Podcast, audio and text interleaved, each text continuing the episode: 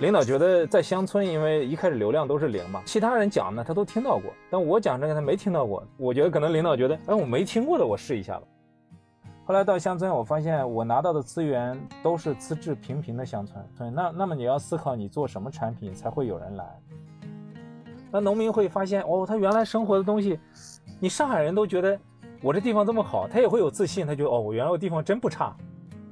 我觉得文轩哥说过一句话，叫“不要以为政府古板，全世界的政府都是最时尚的；也不要以为时尚这些就是流行色的小东西，真正的时尚是趋势，是风向标。”然后文轩哥说，他和政府其实是在相互帮扶，然后把店开起来，这样说的特别好哈。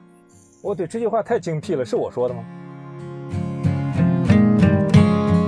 嗨，小伙伴们，好，欢迎来到本期房号三幺幺零。这里是一档由两位极端的民宿房东范范和雪峰带来的旅行播客，通过有趣的民宿视角观察旅行的妙趣横生。对对，我们今天荣幸邀请到了爱彼迎年度房东大奖得主、乡村民宿的领航人、苏州的房东文轩哥。来，文轩哥先来跟大家打个招呼吧。Hello，大家好。其实今天应该算是我跟文轩哥第二次见面了。第一次见面呢是今年在爱彼迎的年度房东大奖的颁奖典礼后边，然后我跟文轩哥一起参加了线上的那个圆桌会嘛。然后当时隔着屏幕，我第一眼看过去就觉得哇，文轩哥最酷。因为后来我发现，就是人家的形容特别准确，一个既像周星驰又像朴素的民宿房东。还有人说他像陈坤，他当时戴着一个那种灰色的头巾，然后发色也是就是女生超级喜欢，但是又经常染不成功的那种深灰色，你知道吗？做分享的时候讲的头。头头是道，录制完了之后，我就跑去加他的微信，然后结果一看，哇，他居然先来加我了，给我激动的。文轩哥曾经在地产行业工作过，也拍过广告，嗯，还在法国拍过玛莎拉蒂的宣传片，是吧？文轩哥，对我其实大学学的是建筑学，做了一些年设计，后来给地产做营销广告，也有自己的制片公司，然后对去一三年也去法国待了一个月，对拍那个汽车的广告，对。啊，然后现在在苏州建起了白象里。对，现在民宿主要在苏州。哎，白象里这个名字是你起的吗，文轩哥？对，大家听不懂上海话的话，可能不太了解这个名字有着什么意思，你可以跟大家解释一下。呃，白象里在吴侬语系，就上海话、苏州话，上海人、苏州人都听得懂。就上海话、苏州话，百香就是我们去哪玩，好百香，就是就是好玩、好玩的意思。像成都话就是耍，今天去哪耍的意思。对对，因为里呢，一般是上海一个里弄堂，就是好玩的地方，叫百香里，就是好百香。那这个名字还是挺好玩的。嗯，对。哎，想问一下文轩哥，那就是之前在文轩哥的主房东主页里面看到哈，除了乡村民宿，文轩哥好像还保留了一套就是迪士尼附近的民宿。就是说文轩哥一开始也是从城市民宿开始经营的，对吗？对，在一五年那时候是副业了，我们七八个朋友凑了几百万，在迪士尼边上大概六套的独栋别墅。但后来因为种种原因，就正好也管控的比较严，最后还加上这两年的疫情，就陆陆续续的上海的城市民宿可能。做的就比较少了。嗯，其实，在疫情之后，周边游啊、自驾游啊这些反而在兴起，然后大家都开始呃又在关注到了乡村民宿。所以说，文仙哥对于乡村民宿的政策，你有接触到的吗？据我了解到，应该很多地方政府啊这些在后疫情时代又继续在大力的在推了。对，因为是这样，因为我我从城市民宿做到乡村民宿，我觉得两者有有一些深切的体会。因为从传统的呃商业逻辑上来讲，城市里头人群聚集嘛，可能做什么生意都好做。对，对吧？但是民宿呢，因为的确，我为什么上海当时其实是亏了几百万啊？因为装修没多久就不做了嘛，完全能理解。因为我做的都是那种独栋别墅，嗯，独栋别墅，那你在一个别墅群里，在一个生活场景里头，你做一独栋别墅，难免和居民生活有一些干扰。因为城市的居住密度太高，你有些民宿形态其实对周边邻居会有一些呃非常明显的影响。但是在乡村呢，呃，虽然说很多地方。对乡村民宿的立法，呃，或者行政管辖还不太明确、不太明朗。但是从全球来看，其实，在大城市边的乡村的土地价值，那在比较我上海周边的这种土地价值，我觉得我们上海周边的农村的土地是被严重低估的。因为我们是一个空间运营嘛，嗯，空间运营你就是其实是一个商业地产的逻辑，对吧？就是我租这个租金一百平米多少钱，就是空间运营就是一个地产逻辑嘛。那首先看到乡村用全球比较，我们上海或者成都周边的呃一两个小时交通圈内的农村的土地价值是被严重低估的。第二呢，就是我们国家在大力提倡这个乡村振兴也好，共同富裕也好。那共同富裕就是富谁呢？肯定是帮农民想办法增收嘛。那乡村振兴就更不用说了。那虽然立法和行政呃管辖很多政策不是特别明朗，但是我觉得这是个趋势。嗯，对对，因为第一，土地价值被严重低估，你想提高农民的收益，他的资产就要被提高。对我，我如果我一家一套房子，一年只租一万块钱，你怎么着他也赚不了钱。这农民，你同样两百平米房子，为什么你上海人就值两千万，我只能值十万？那这个我觉得共同富裕要把他们的资产价值也也要拉高，是这是一个。第二个呢，就是确实从我们呃运营角度来讲，乡村呃它都是低密度的一个社区，我称它叫社区啊。你成都更明显了，可能这一户人家到那一户人家都很远，那么它就不太会存在扰民。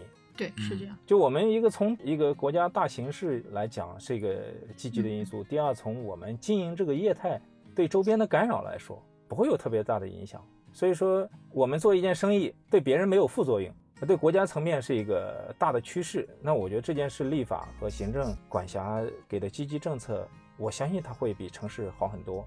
它是一个趋势，对，因为所以在苏州呢，慢慢在做，那我们的对话渠道也会比较高，而且确实从市到区各级政府，就对这个支持力度还是比较明朗。嗯，对对对，诶，那刚才就是文轩哥说到，在苏州的这种乡村民宿，呃，有比如说我们不存在扰民，同时呢又能够在大趋势上好一些。那如果只是在对比产品这个方面来说的话，哈，你觉得就是像咱们在上海的这些城市民宿和苏州的这种乡村民宿，你觉得从产品上的区别来说是什么呢？呃，对，没错，问的很专业啊，到底咱们都是同行。对，我在上海做的时候，其实一五年的时候。我就提出这一构想，因为这跟专业背景有关系。我觉得，呃，你做过设计，然后做过营销，那我们思考任何一件生意的时候，你首先要讲一个道理：我为什么要做这件事？这件事的产品逻辑是什么？所以我在做这个产品的时候，我就在思考一个，在城市里做民宿，那一间一间做，我觉得那其实我们跟 hotel 是一样的，就只是可能会增加一些主人文化，但是一张床一张床做。呃，一间一间客栈做，那其实，在城市里头，你和 hotel 是同一个维度。你竞争也好，其实你做产品也好，就是一个酒店。而且日本后来，因为我去过日本，他们有一些地产商想让我去日本东京帮他看地产，想买房子，去去做民宿嘛，就是个投资逻辑嘛。后来到日本，他们好像整个日本东京对民宿每年开业是有时间要求的，就你最多营业好像是三个月，有些营业是半年。对。像泰国也是，其实它都是酒店工会反推要求政府怎么做的，因为你占领的是酒店市场。这个讲远了，我就说，其实我们如果一间一间做，它就是一个说到底一个根本逻辑是酒店。所以我当时做这个产品，我就在思考，我一定要做大房子。就为什么我刚才说我做的六套全是独栋别墅，联排我都不做，我一定要有大院子。因为我的理念就是现代人的生活被所有工业化时代切割成一块一块的情感，就是我当时就推演一个走亲戚模式嘛。你小时候去外婆家走亲戚，肯定外婆到村口接我，然后回家给那些亲戚在一个大院子里头生活两三天。但现在你在城市里生活，如果外地来亲戚，去机场接到送到酒店，然后去饭店吃饭，然后晚上一起去 K 歌看电影，再送回酒店。基本上是这个逻辑，因为房子不够大嘛，也没法容纳所有的亲情生活，所以说我就说，因为那时候是副业嘛，我就没考虑营收。坦白讲，我就觉得可能更多是一个情怀，赚了亏了对我也没所谓嘛。而且一个导火索就是因为我在法国拍片的时候，我就发现我们七八个国家背景的人工作组住在一个大的 house 里头，就那种体验感特别好，你知道吗？因为在上海工作组从来没有这样待过嘛，所以加上我对小时候去外婆家走亲戚一样，我就决定在上海只做那个整栋别墅。那正因为这个理念，我在苏州第一个项目的时候，因为国资在投嘛，国资投了也是找了十九家公司过来投标，就是谁来做这件民宿设计和运营。那设计当然，因为我们是个基础嘛，那运营我就讲这个理念。后来就是包括还有一些就五星酒店也也去给我们同一个维度去投标这个项目。那我就讲这个理念，领导一听。我们应该一五年是是算非常早的提出这个概念，嗯，最早的对，就是提出这个整顿概念。为此，我们和几个同事还有争论过。后来我还是坚持整顿这么去做。后来一八年到苏州找我的时候，我就这个理念，领导觉得在乡村，因为一开始流量都是零嘛，嗯可能也不知道哪个是对的，但其他人讲呢，他都听到过，但我讲这个他没听到过。我觉得可能领导觉得，哎，我没听过的，我试一下吧。是的，是的，所以我之前都跟雪峰说，我说雪峰啊，其实我觉得咱们文轩哥应该算是咱们在乡村民宿这个领域的，可以说领航人了。呃，不敢不敢，然后，但是文轩哥说不要这样想，不要这样想。自己瞎摸索。这就是我从下乡以后，我真正把它定义成走亲戚式乡村度假。嗯，你不是到外婆家，是你把外婆一起带过来。对对，就是那个大房子，因为能容纳你几代人的生活。就是比如说，就是国庆的一号，上海有个客人，因为大家都新上海人嘛，因为这个几十年的变迁，其实居住在城市的都是年轻人，可是父母或者双方父母大多数都在其他城市。那么他就从浦东机场，一个英国回来的一个留学生，生活在上海，小两口国庆假那一天，他就从浦东家里嗯开车到虹桥机场，直接接上他父母。都没没回他自己家哈，直接到了我们苏州那个别墅租一栋房子，嗯在那过了两天。嗯嗯，对对，就这种体验，我觉得在稻田边几家一大家庭在一起连续的生活四十八小时，那你想象一下，和在上海，如果酒店、饭店、电影院、商场逛来逛去，那这种完全是不一样的情感链接。对是嗯所以。我我就这种产品模型，我我先说服我自己嘛，我觉得这种产品是是我比较喜欢，我也认为可能大多数人都缺失的一些，我称它为叫熟人社会的线下社交空间。嗯，我之前有对文轩哥和白象里有一些了解嘛，然后通过刚刚文轩哥说的这种，因为城市化嘛，有很多东西会产生割裂感，所以一大家人会被割裂开来，割裂成机场、酒店、家里、娱乐场所、KTV 就之类的。对，就文轩哥提的这个熟人社交对，刚刚文轩哥说领导没有听过，我觉得我作为一个从业者吧，我都没有听过，就是说，呃，以熟人社交这个点围绕着这个点来建造。那我想问一下文轩哥的，就是因为同样是乡村民宿嘛，大家都应该很熟悉的是莫干莫山干，山对对莫干山那样的民宿。，对，嗯，我想问一下文轩哥，你的民宿就是白象里和莫干山那样的莫干山那套或者叫做莫干山体系吧，有什么区别呢？呃，对，呃，熟人社交也是为了你的产品模型想出来的，或者呃一套理论支撑体系。那莫干山这个东西呢，我我觉得它是另外一个产品，就是因为不是全部的产品都适合做熟人社交这个这件事情。就像莫干山，像像黄河宿集，包括你成都周边，我记得有叫云上嘛，还叫什么，嗯都超赞的一些酒店，包括那个那边三幺八那边做的，叫叫松赞，啊，对，我觉得，我觉得他们都属于一个系列。我在我看来，他们都像七剑下天山一样的英雄，就他们都是这个时代的大侠。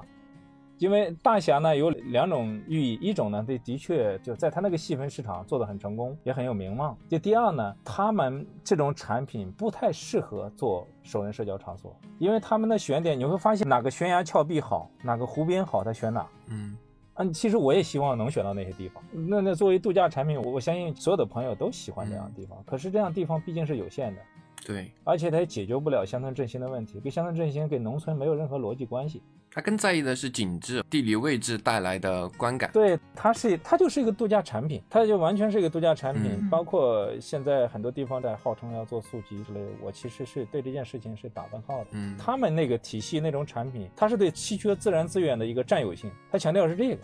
因为为什么我我其实不太愿意做这种产品？第一，我觉得那要全国飞来飞去，我我已经那些年我不太愿意出差跑太多地方，你知道，就那些年跑的太多了。嗯就第二呢，它其实对于单个产品的规模，你不可能做得很大。嗯，是这样。第三，它和在地的村民和生活嗯和乡村振兴可以说几乎没有链接。互动感很低。对，它没有链接，它就是在一个山顶上造个房子，那就你占有了整个山头。我觉得那是度假产品，它没有错。嗯我可能我这种嗯理念更适合百分之九十以上的广大的乡村。对，嗯，这个才是乡村振兴，我觉得。所以你给我任何一个村庄，坦白讲也是被逼出来的。当然了，因为如果上海我没有这个思考，逼也逼不出来。因为一五年我就提出这个想法了。嗯后来到乡村，我发现我拿到的资源都是资质平平的乡村。对，那那么你要思考你做什么产品才会有人来。嗯嗯那你想一个资质平平的乡村，那如果你做一间间客房，我为什么要来？我又没有风景看，那我一个人在这傻呆着，周边也没有任何风景，没有任何东西，我为什么要来？但是如果你在乡村里有一个熟人社交的场所，我可以带着我家人来，嗯带着我同学来，在一个乡村的空间里头，所以我就说我在我第一个乡村项目里，我就写了那句 slogan：我们都是彼此的风景，和那些爱你的人一道来百香。哇，就是一到百香就一起来玩嘛，就是因为我觉得人本质上最好的风景是看人，嗯，对就那边有一个美女，有一帅哥，那边有一雪山，你一定会看美女帅哥，对不对？因为人是只要有人交往，我就会放弃风景，我把那最好的风景你带过来。恰恰是因为这种设计呢，很多媒体人或者大号的 KOL 到了以后，呃，懂行的人他一看，他说你这些产品特别爱彼迎嘛。哎，我说我以前没这么维度思考过，哎，我发现好像是哦，因为我跟莫干山就刚才回答雪峰老师的问题，就是我们的产品很爱彼迎，莫干山的产品很度假，嗯，对就对爱彼迎强调的是人与人的链接。对对对对对文轩哥总结的很好。对，我觉得就我们替爱彼迎做个广告，就白象梨的产品很爱彼迎。对我嗯我我其实当时看到就是有一篇你的帖子里面，我就想问这句话，就是当时有一个人写，他说，哎，你为什么执着于这种方式？是因为有 Airbnb 的基因？对。然后当时就想说、啊，这个 Airbnb 是什么？因为其实我和雪峰，因为我们俩也是就是对 Airbnb 这个平台非常的喜欢，对 Airbnb、真的这概括很好。没错，没错。当然，就是有很多人，他们比如说在爱彼迎平台以外，就像我们现在在 MC 里面做这个分享的时候，如果有人跟我说到 Airbnb 的文化，我就会很激动，所以我就会去问他，那你到底 就是你的基因来源和理解是什么？然后当时，哦，我现在已经听到答案了，我真的特别开心。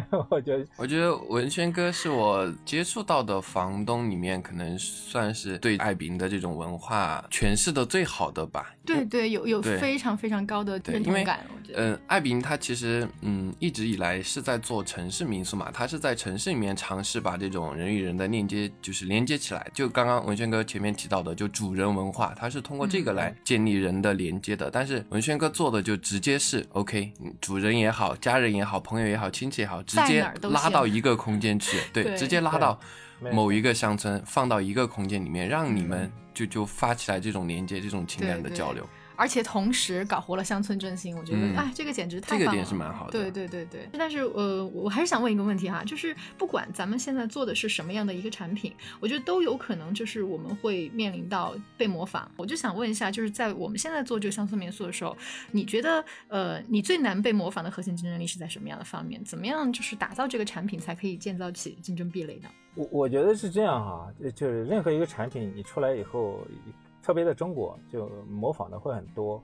那那这种也是一种需求，大家要看到，就很快会模仿。我觉得这事情，其实这问题我没思考过，我没思考过怎么形成壁垒，因为我觉得你只要努力的每天去更新你的东西，就就你自己都追不上自己的时候，别人根本追不上你啊。说的太好了，就是 因为我有个很好的搭档，很好的朋友，他是上海迪士尼的，呃，当时商务谈判的总代表，就是他从迪士尼进中国最早的规划策划以及到谈判，他很精通这套美国人做娱乐的体系的做法，度假村和娱乐。后来他看到我的产品，他就说。他说：“他说老张，你干的事情好像就是迪士尼逻辑，你每年更新差不多百分之三十左右。因为我本身做设计，本身做设计呢，我就喜欢就不断的在折腾一些东西，可能我挖个坑啊，嗯，我我做个养个鸭呀，就是说每年我要找到一些我自己好玩的东西。嗯但但是往往一般的酒店或者民宿，其实他做一件事情十年很少看到变化的，嗯，对，嗯酒店思路不一样就。因为从投资回报你是很难有很很难有变化。可我觉得我个人到目前为止，我还是挺喜欢折腾一些东西的。那还说到底还是在地吧，因为我主要集中在苏州一个地方。那我对在地的文化和和和一些生活方式的理解，不断的更新，你就会不断的更新你自己的产品。文轩哥已经把他们核心竞争力讲出来了，就是他的人。他刚刚讲到每年会有维护啊，会有更新啊，他喜欢去折腾东西，这些听起来很普通哈，但在我听来，从产品的逻辑来说，他其实就是在一直保持自己产品的迭代。就你可以模仿他，但是你可能就像文轩哥说的，你可能没法追上他。对 他自己都追不上自己。对他自己创新的速度可能嗯超过你模仿的速度，而且这种产品的我我每嗯，你说我每个产我自己，因为这三年我们在苏州，大概到明年我们开业是五个还是四个，就每个产品我要保证这个产品在当年，嗯我这我认为的第一名哈，就是我自己理解，首先它超过我原来所有的产品。嗯那其次呢，就你要来看，你可能都看不出来这四个店是一个老板干的。啊，对对对，就我觉得他们他没有关系，你知道吗？就是嗯我我觉得只有这样可能，我喜欢干这种不一样的事，就是这样。嗯啊，我突然好想去看一看呀！我现在就想去，怎么办？没 有没有，现在去已经没房间了。啊，对，这倒也是。等淡季的时候，我们约一下，然后去、嗯去文轩哥的白象里看一看。嗯，对对对，嗯，又种草了一个地方。对我们每期都在种草。给自己种草。呃，哎，对，我们经常就种草嘉宾讲的地方呀，有趣的东西什么的。苏州已经是第二次了。苏州第三次了。哦，是吗？哦，对对对对对，不好意思。呃，那我我有一些呃，最近疫情嘛，或者说叫后疫情时代，大家对，就像我开头说的，大家对乡村民宿的关注度又一次起来了，嗯所以大家都很好奇的一些具体的问题，想问一下文轩哥，就是说你们去到一个村子的时候，你们是通过什么样的方式拿地呢？是租赁，还是说本地就有乡村文化改造的招标，然后你们去通过这样的方式获得了土地呢？呃，就是乡村现在全国，呃就是因为一个是宅基地，第二集体建设用地。嗯那这两个土地其实到目前为止都没有说明确哪个地方可售，就你你你私有化就不太可能。嗯，对，嗯。那不太当你当你不太能私有化的时候，那你就、嗯。那那你就想着，其实唯一的办法就租嘛，租那就是和谁向谁租的问题。嗯。就我们苏南片区呢，大多数地方是政府先租过来，呃，我们和政府租，因为小业主会，呃，你天天和每一户小业主做起来，会难免会遇到一些不可控的事情。相对来说，政府呢，它会怎么说呢？就稳定性会好一些吧。政府这边因为在做乡村振兴的时候，他们也意识到这个问题。呃，政府对项目本身，或者说你的呃建设的属性啊，或者说经营方式这些，会有一些具体的要求吗？或者门槛？我们这边会做的比较完善，会的，都是找一些大学规划旅游做完以后，会有一个宏观的，嗯呃，乡村规划，然后一个旅游规划，然后在这基础之上，就哪些业态适合做什么，它会有一个统一的调配。啊、那跟地产开发逻辑还蛮像的，就是会拿到地之后会就要优先满足规划，然后根据规划才去呃所谓的叫招商，对吧？规划先行啊，哎呀，乡村振兴一定是一定是规，真没有规划无序的开发，那那是那是有问题。第二就是乡村，我最早就说了，它其实本质上这件事就是一个地产逻辑。嗯对对，它只是农村的地产嘛，我指的地产不一定是买卖啊，就是土地嘛，嗯就是这这种稀缺资源的占有性嘛。那我们我们买不了，你就没法占有它，那你就是租它，租它你要考虑你的投资回报或者你的边界收益啊各方面的一个。所以就是还想问一下，那我先跟，你在就是和当地政府打交道的这种过程当中哈，因为肯定有很多这种实践嘛，然后你有没有什么经验可以就是跟我们大家分享的？我觉得爱彼迎每个房东都会很优秀，都是政府喜欢的一些人。就是我我比较武断的说，就是因为我们这种基因，我不是说其他平台不好，嗯嗯嗯我可能更多了解爱彼迎。我觉得爱彼迎的房东，如果三年以上的房东，我我相信这种就理念，发自内在的一些对这个事情的理念，都是政府需要和喜欢的人。那么剩下的事情就是，我觉得他也没有套路，就是你你真心的想做这件事，就你只要真心的想做这件事，同时你要扎根这个地方，嗯。嗯。这种真诚的执着的理念去做好这件事，我觉得现在乡村都会给你们机会，可能一开始也不要贪很大，嗯。对对，那政府是怎么看待经营者的呢？他们会有啊，比如说有在项目设立之后，比如像白象里已经经营起来之后，政府会有有回访，就你们对本地的带来的东西就会有考察，会有回访之类的东西吗？有没有一些什么相关的支持啊，政策性的支持啊这些？就是其实大家谈完条件以后，不管是租金啊还是承诺也好，当然你你甭管是谁投资，投资比例多少，大家嗯谈好一个合作条件以后，你只要能完成当时承诺的一些东西，嗯那我觉得其实地方政府也蛮喜欢我们这些产品和这些人，他也会做一些活动，做一些露出，也会给我们很多机会。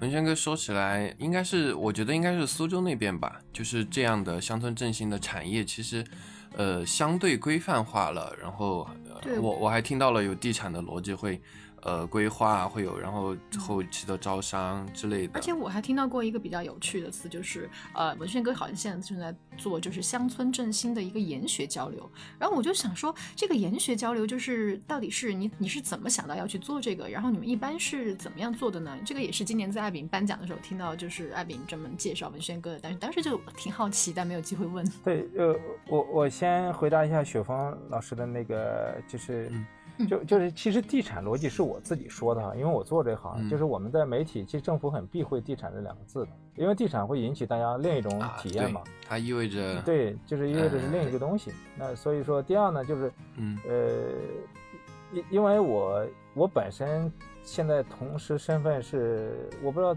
这个呃各位朋友有没有知道费孝通呢？就写《乡村经济乡土中国》的那本嗯书的费孝通。我本身第二个身份是嗯费孝通那个江村的，呃乡村乡村振兴的总顾问。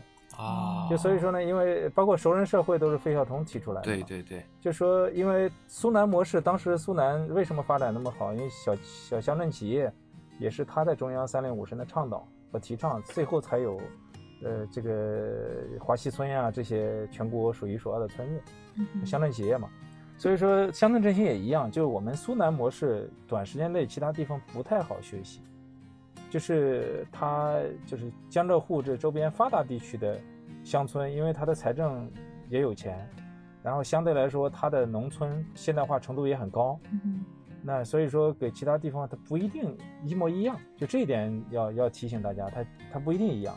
呃，刚才对帆帆说的乡村振兴的交流研学，，sorry 我忘了。嗯嗯啊，交流研学，交流研学，因为我我一己之力呢，那其实能影响的人太少，就是我现在也在积极的去影响在地的政府是否可以办一些，就包括村书记论坛，嗯。嗯你首先要从行政口做嘛，嗯啊。肯定。因为乡村振兴第一件事你要给村书记打好关系，嗯。嗯这打关系不是去讨好他啊，就我在也在也在研讨是不是可以做一些村书记论坛，因为基于费费孝通费老这个 IP 嘛。嗯。然后第二呢，就是也在也在吸纳一些新的房东，因为我们的项目也越来越多，嗯。然后各个地方政府请我们去做的也很多，呃，包括浙江呢，还有其他地方。那那我的理解，因为做民宿百分之七十在运营端嘛，嗯那定位决定你走向哪里，那么运营决定你能走多远，对吧？那么定位，我觉得目前看来，我认为还是可以去借鉴的。那么谁来做每个店的运营？我我其实从这些年，我从超五星酒店，包括度假酒店，我都请过呃，就是经理级别以上的人来做任店长，嗯也包括快捷酒店的人，包括一些奢华酒店的人，包括五星酒店的人都请过。后来发现，好像给我的理念都不太一样，就不太好匹配。嗯，逻辑应该是不一样的对。对对，那我就反观也在思考自己，那可能民宿体系和酒店体系不一样。第二呢，就莫干山的体系和我们爱彼迎基因也不一样，所以我就、嗯我就想通过一些分享，通过一些交流，那也也在积极的去吸纳一些就原来城市的爱彼迎的房东。那比如说，我前天就有一个，我我现在已经完成设计，明年开始建造运营了，大概投了一千多万吧。一个在嗯古镇上一个项目，乡村小镇上一个项目，那就上海的一个爱彼迎的房东，也是去年通过爱彼迎分享会认识的。就其实他也在找乡村的项目，可是投资门槛也比较高，那对在地的联系、文化理解也比较少，它确实有一些门槛嘛。那我把这店开出来，我就会分享一部分的运营股权，对吧？就是我可能我需要运营股权，我我会释放大概百分之三十左右或者怎么样一个运营股权，那你做我分店的合伙人，投资也会少一些。那其他大的投资我来想办法。那我关键我要你这个人，嗯就关键要这个人，就是通过分享，其实呃，一般办学校，你看很多机构做到最后都要办学校，因为办学校也要解决一个人才问题，嗯是一个圈子和人才问题。我觉得这算我的一个商业企图吧，我称它叫企图，其实我 我是有目的的，嗯。就是因为我把前面的投资逻辑，把把证照我所有的办全，就是所有的政策风险我来撸。大的投资我也做完，其实最后我们还需要爱彼迎基因这样的人，嗯。和我一起去把一个一个这样友好的产品，我称为它叫友好乡村友好民宿，把这样友好的产品一个点一个点传播出去。我我就是想说，其实越是在这样情况下，有可能你找这种就是来自于我们酒店行业他们比较传统的这种思呃思路下的，可能他们真的就不如有一个爱彼迎基因的人能够帮你把这个东西打理得更好。对，对，逻辑没错没错，对跟客人沟通做服务的逻辑还是是有区别的。对，非常非常大的区别，我觉得。嗯对对。那你觉得就是咱们在做乡村民宿这个项目的时候，就是我们为乡村带去了有什么有意义的东西？呃，可能按传统的套路都会这么回答，就是你在乡村，你租他的房子，就就是他们，呃，土地价值会提高嘛。那房租以前租一万，但做完以后他可能会升一年租六万七万。就单独租金对一户人家，如果租六七万是很高的一个收入，对农民，对吧？你想在村里他不用消费的，他有菜有地，他不用消费。如果一个月他有五千块钱收入，对他们家就改善很大很大的生活。那这是一个基本的房租收益。第二呢，他确实也会在我们这务工。第三呢，就是讲社会治理，就是你的生活，我们从从城市到乡村。我们彼此的生活方式会产生相互的化学反应和影响，对吧？因为我我们多少对生活会有一些讲究的，嗯，对，我就就我们不讲仪式感啊。其实这些年下乡以后，我其实对所谓的仪式感还挺反感的。就我觉得以前我可能我也有过那个阶段，就我去哪都背大牌，我去哪到香港，我到海港城，我都把信用卡刷爆了，对吧？你会要这个品牌那个品牌，但这些年下乡以后会发现。呃，我们所谓那些仪式感可能不太需要，但是品质还得要的。就我为什么不可以把家里收拾的井井有条，可以收拾的一尘不染？那我觉得这些基本的生活方式，原来农民觉得，哦，我家里是门口是可以做的一尘不染的，我家里可以这样布置，对我可以这样生活，我可以拿一个馒头，我喝一杯红酒都可以喝的很久。但我我看一个稻田，我都觉得是一个享受，嗯，对吧？它它它是一个享受，它不再是一个仅仅的劳作。那农民会发现，哦，他原来生活的东西，你上海人都觉得我这地方这么好，他也会有自信，他就哦，我 原来我地方真不差，对，就他会有自信，你知道吗？然后这是一个我觉得就还有就是生活方式的相互的影响，嗯，很有意义。这个传统套路都这么回答，其实它真实的发生在我身上的时候，你会感受的更深。比如我们五亩田那那个店的阿姨，确实我就租她家的房子。租家房我帮她装修好，她也觉得我装修的很漂亮，然后我请她做阿姨。我我在媒体采访我有分享过，呃，我说其实我很少去那家店嘛。我说你看这么好的地方，我特别想住在这里，可是政府要求是个文旅点，你得营业开放，要不让营业开放，我马上就关门成我自己私宅了，你知道吗？我说我说我花了那么多钱，花了那么多精力去改造这么好的一个空间，其实我说阿姨你在里头生活时间远远比我高很多。你才是真的老板，你知道吗？真的主人，对，就对啊。我说，我说我给你，我说我发你工资，给你房租，最后房子给你用了。但他虽然怎么样，他每次叫他第一次叫他老板，他还脸红，你知道吗？没有。后来就慢慢大家还还蛮开心的。我就因为发自内心认为他其实就是这个逻辑。嗯，对。因为有些非传统景区的呃非传统旅游目的地的民宿，其实没有这么好做。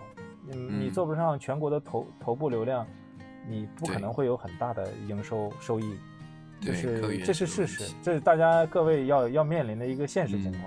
对，就是首先测量你的营收边界，不要亏钱，但要赚多少钱要取决于各方面的因素。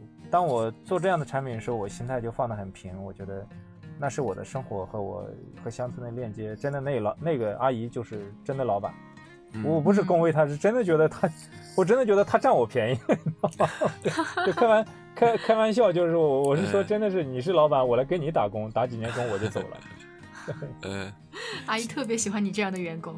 大概给乡村是这样一个链接。其实文。文轩哥讲的这个阿姨的这个故事，我觉得还蛮对阿姨来说荣誉感有满足感。然后，呃，文轩哥叫他老板，然后他也在跟客人发生接触，在服务客人。对，这种主人公意识带到这里面去之后，我们所谓的爱民的文化、爱民的精神，这种主人公意识反而会就植入他的体内，对，就植入到阿姨的体内了。这个，然后这个链接就会发生到客人的身上，其实就是一种文化吧。然后就会去影响到客人，影响到阿姨，影响到每一个来住的人，这样还是蛮好的方式，我觉得。嗯，那那在你就是你在就是乡野做这些民宿的期间，有没有就是遇到过本地人有反对的这种情况？对，我也想问，刚刚文轩哥都讲了很美好的部分。呃，对，当然会有，这困难呃会很多很多，不比城市少一点点困难，可能有些时候困难还比城市大。但是，嗯，你要记住，最顶层设计那两个逻辑是对的，那你就困难克服以后，你能看到曙光。就一开始我们也讲过，乡村民宿，就我们国家的政策和真正对村民的影响，这两件事都是积极的。那么 OK，那你 道路是正确的，那困难你你克服是有意义的，对不对？所以说，村民一定会有干扰，因为呃，还是讲熟人社会，其实。呃，一个村庄，就你记得传统，我不知道呃大家有没有从乡村来的，乡村里的如果外来移嗯移民的一户人家，比如说你这村全姓张，突然来一户村口就来一家姓吴的，他一定会住在村口，因为我不愿意你住在村里，三代以后大家还觉得他是外来人。嗯。对，乡村社会基本上是这样的，就是城市里头大家搬过来就反正谁也不认识谁，大家都是新城市人。但是乡村里接纳一个新的移民都很难，嗯。更何况接纳一个嗯。他全然不知的一个新的商业业态。首先，百分之八十的人，嗯。或者说，我觉得首先是怀疑，有嗯百分之四十的人其实反对，那百分之二十。去欢迎你的人，其实都是以前是乡贤嘛，要不是出门做生意的人，要么做领导的人，他们眼界会比较 open 的人，所以他们会比较思维，因为我知道这是未来趋势，我赶紧跟着你一起变嘛。那百分之二十是是是那种人，你知道吗？因为嗯他们不可抗拒的一个历史潮流。可是呢，会有一些人就就跟你对抗，你知道吗？呃，这也是你和地方政府签约的一个好处。就因为我们规规矩矩做我们的生意，如果我们真的发生扰民，真的停车位停到人家门口了，是我们的问题，那我们想办法去解决。嗯因为你在城市也会发生情况嘛，你在城市开个酒店，你也会有个客人嗯不知道停到边上商铺门口，这正常嘛，哪都会有的，对吧？的确是村民有些属于百分之二三十的，那你让政府来协调吧，要不然我们到一个人生地不熟的地方，那不被大家欺负死了？对对，但刚刚我听到文轩哥讲的那个阿姨那种嘛，我觉得这可能也是尝试着融入当地的一种方式吧，让嗯当地人成为主人，成为文轩哥所谓的老板，我给你打工。对，这个应该算是比较快捷的一种方式。对，没错，这这一点也尤为重要。嗯呃，坦白讲，因为我我们老百姓诉求并不高，嗯呃，就是我们基层最基层的，其实他们看的问题更简单。就第一，你不要影响我睡觉；第二，我有钱赚，对吧？我有钱赚，你给他工资，我们不是为了收买他，的确这样爱彼迎体验感很好，他会慢慢的有一批代言人。所以我就当时在那个也是上次那个帖子里面就看到啊，他说文轩哥就是在当地能够做到充分的融合。文轩哥在那个乡乡村的那个道路上走一路，一路上都有人跟他打招呼，你知道吗？就是不知道的人还以为他是当地一霸。当地一霸，对，然后对还还还是要呃对，就就想问，那就是嗯，怎么说呢？当时看到你说你觉得自己不够网红哈、然后就想，你是不是因为就是想保持这份融合，所以说才不够网红这样？呃，因为是这样的，呃，可能我们这些年的网红是被那种建筑呃脑里，因为所有人是有画面感的嘛，嗯对吧？你讲故事的人很难网红，那你你有一个画面就特别红嘛，就跟颜值经济一样的。嗯嗯嗯，对吧嗯那么房子也是一样的，你如果在山顶上，在雪山，在莫干山，在黄河宿集，在在大兴安岭，在哪哪儿去做那种民宿，你很容易就一下就出挑出来，做一个嗯生活之外的奇观，嗯，所有人都都会觉得啊，我一下印象就特别深刻。哇，好漂亮！但是我们对就会那样，嗯可是我们在乡村里头，在一个乡村那个村落里头，嗯你如果做这种产品，我总觉得呃要要要谨慎。对，我的产品可能更多的是是平和一点，嗯嗯，就我的产品是平和一点，是希望能和在地有一些链接。就是首先，我觉得用平和这个词是比较，我相信大家都能理解，对，对不对？对对，那那我也想，坦白讲，我也想做网红的产品，可是你的选的项目地方，它注定不能做那种，它的气场不适合做那种，就是也也也不需要做这种。对，我觉得可能是这样的东西。再者，我我我不觉得，我的确也不太愿意，或者我也不具备这个网红的潜质。我觉得他们那些是大侠，我们是 我们是平民百姓。没事，我们嗯平和一点，我觉得这样真的才是一个就是最细水长流的一件事儿吧。我觉得。哎，是两种截然不同的产品思路吧？我觉得对对，，我觉得你的更好，我嫁你啊。因为文宪，因为文宪哥选择了就是刚刚他说的嘛，百分之九十的普通的农村，你在这样普通的景致或者普通的位置，你要想建立不一样的东西，那必须跟本地发生链接啊，必须，比如像刚刚我们讲到的，会不会跟村民发生矛盾，那就必须获得村民的支持。对，你必须让他们也融入进来。你如果做那种网红经济，它给人一种浮躁的感觉，而且有可能会很容易留下一地鸡毛。这显然是跟当地融合、跟村民发生链接，这是矛盾的。所以说文轩哥的选址，他他选择了百分之九十的普通的乡村，那可能就呃逻辑上是不太适合那种网红属性的产品的。对，我觉得大家也不用都学我哈，因为那种网红可能会赚钱比较快，对就是 因为最终最终还还要凭大家各取所需，嗯。也给予项目不同。对对对。就那种也是很好的一个产嗯品，从商业逻辑它会赚钱比较快，我觉得也是蛮好对，的。从商业上来讲，那其实是一套蛮不，但蛮厉害的我我觉得，我觉得文轩哥厉害在什么地方哈？就是嗯。厉害在他知道那些东西赚钱比较快，嗯。但是我为什么还是要选择在真正的做乡村振兴的乡村民宿，而嗯。且他能够把这件事情做到一个领航者的位置，就是因为我觉得我的内心是有一些东西是才是我认可的，我要的是我对艾比的那种基因的保证，嗯或者是我对自己内心的一种遵从，不是嗯。不是一个我一定要去做网红什么什么样，这个我觉得才是文轩哥最厉害呃，的。但是也没也没也也没有你们说的这么这么对呃选择吧，这算是。嗯嗯嗯，这这么这么厉害了。就是我觉得是这样，在西在乡村呢，因为叫叫千村千千面，每个村庄它的机理、它的文化都不一样，它和城市不一样。因为城市其实大家逻辑都差不多嘛。那么乡村每个村的文化风貌都不一样。那所以说去乡村做呢，一种情况你你要想冲着做网红，OK 没问题的，你全国找那些点，对吧？你全国找那些地方，你去嗯谈、去投资都没问题。还有一种还有一种性格呢，就是我当时所我给自己的要求，我尽量在我上海周边做。周边做呢，就是我没得选，就当哪里有机会的时候我就去哪里。就这是我的逻辑，就是我你给我什么东西，我都我认为都可以把它雕琢完成，就是村民、政府我三方面的需求。就这是我觉得我我在做的一件事情，就我只要愿意接的事情，我一定会完成当时政府对我的期许，村民对我的期许，我自己对自己的要求。那我觉得这是一个所谓的一个一个平和吧，要不然没有理由做这种项目。当然，肯定自己对自己要求，对于我来说，一定第一要求不是多高的回资金回报率。我觉得就是就是我觉得做成一件事，当所有人都觉得你有价值的时候，呃，当然了，你不能亏钱。就我一再强调，就大家不是说下乡去做慈善的，对，因为亏钱的产品，我认为顶层设计逻辑上就会有问题，对，嗯对。它也持续不了就。你不是一件特别好的事情，对。那所以说，我觉得我应该是这样选择项目。